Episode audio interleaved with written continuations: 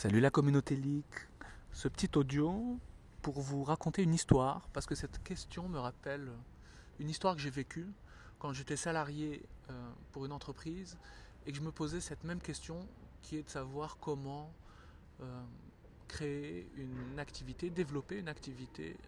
à titre individuel et en parallèle de ma vie de salarié pour l'entreprise.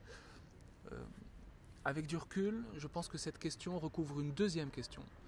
qui est celle du contenu de ce qu'on vend dans son activité professionnelle parallèle. Euh, et il y a deux scénarios. Le premier, c'est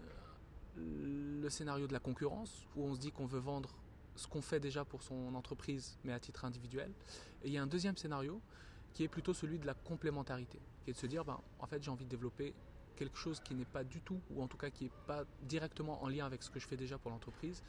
Et à mon avis, tout l'intérêt de, cette, euh, ce scénario, c'est de montrer en quoi cette activité peut venir nourrir votre euh, métier de salarié, vos pratiques euh, en tant que salarié pour votre entreprise, et peut-être même votre posture ou votre confiance en vous, votre réseau. Bref, comment finalement les deux activités peuvent se nourrir l'un l'autre et à ce moment-là présenter un intérêt et pour l'auto-entrepreneur et pour son employé. Euh, dans mon cas, c'est plutôt cette option que j'ai choisie, euh, qui est une option que je ne regrette pas du tout, qui est à vrai dire la seule option que je voyais, en me disant, voilà, pour, pour être très précis, aujourd'hui je suis consultant en transformation organisationnelle, j'ai très envie de créer quelque chose en parallèle, euh,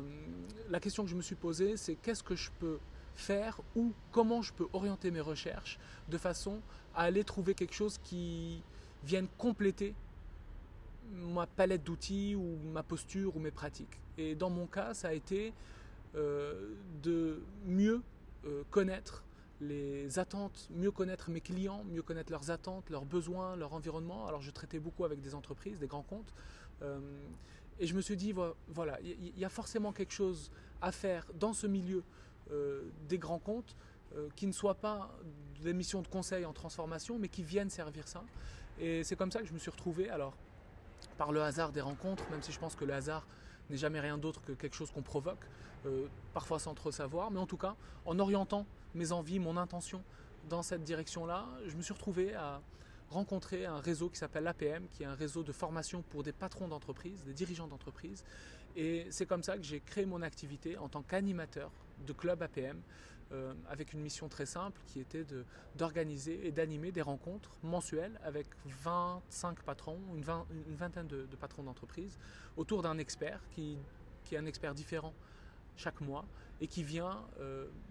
délivrer un message, des outils, des clés de compréhension sur un sujet euh, susceptible d'intéresser les patrons d'entreprise. Ça n'entrait pas en concurrence avec ce que je faisais, ça venait nourrir ce que je faisais. Et à la fois, j'y voyais un intérêt à titre individuel, j'y voyais un intérêt à titre euh, financier, mais surtout j'étais capable de montrer à mon employeur euh, à quel point c'était aussi une façon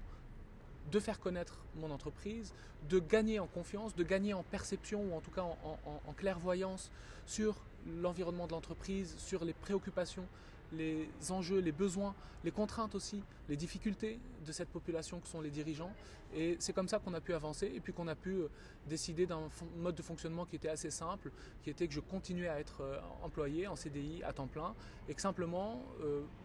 la journée par mois que je mobilisais pour le réseau APM, eh bien je la posais en tant que congé sans solde dans mon entreprise de façon à facturer cette journée-là avec ma micro-entreprise. Euh, voilà, j'espère que